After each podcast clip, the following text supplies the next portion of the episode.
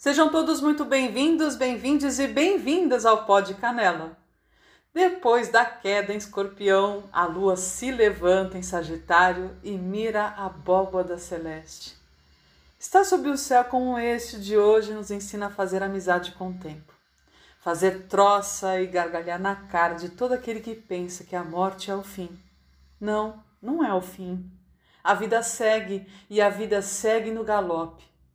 Hoje eu convido você para ouvir o trecho do livro O Resto é Silêncio, do sagitariano Érico Veríssimo, na voz da astróloga Diana Caranja. Agora feche os olhos, abra bem os ouvidos e boa viagem.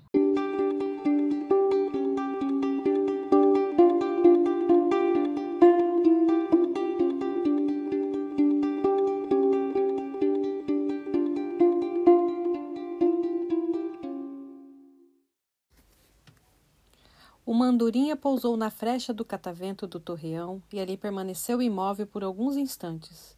Disse um elemento decorativo da casa, como as grades de ferro batido das janelas ou o lampião colonial. Riscou depois o ar num voo rápido, passou por entre os dois álamos do jardim e foi pousar no fio do telefone. Seus olhos miúdos pareciam contemplar aquela vivenda de estilo missão espanhola, cujas paredes brancas agora estavam tocadas da luz laranjada da tarde. Por trás das grades da janela maior surgiu um vulto de mulher.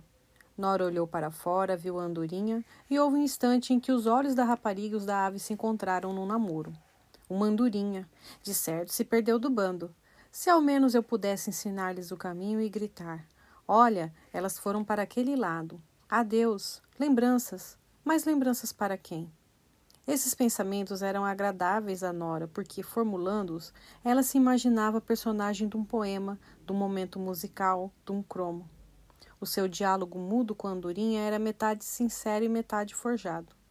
Ela representava o seu papel e, ao mesmo tempo, via-se representando, e divertia-se duplamente como atriz e como espectadora.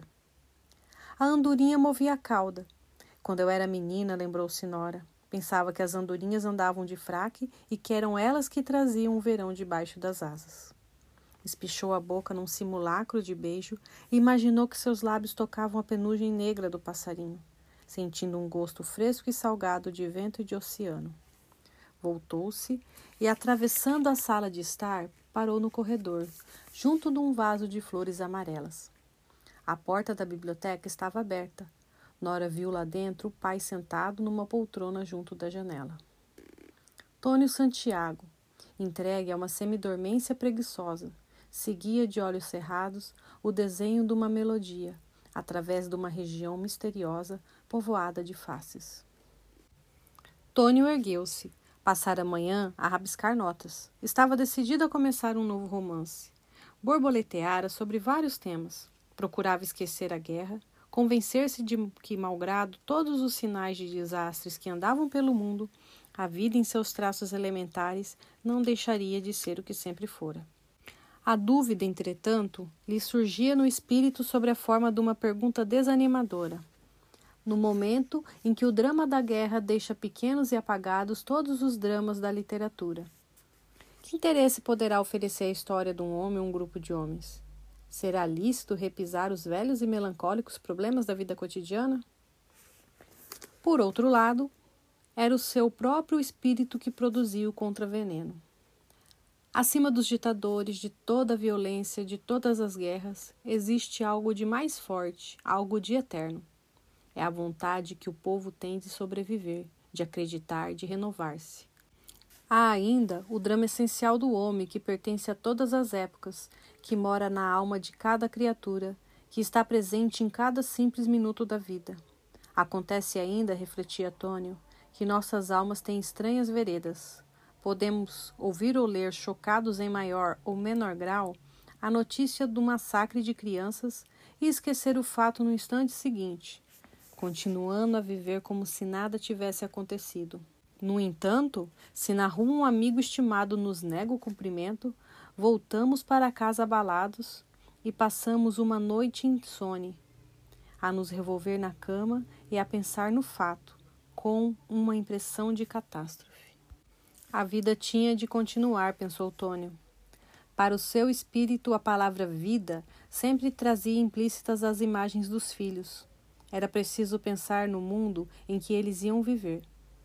Era indispensável ajudá-los, prepará-los de algum modo, dar-lhes pelo menos coragem e esperança.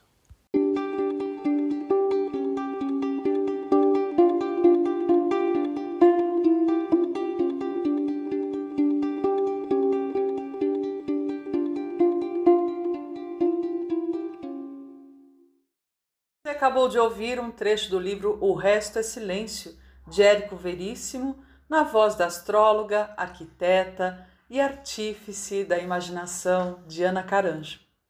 Meu nome é Canela Borges e espero você, logo menos, para o próximo episódio.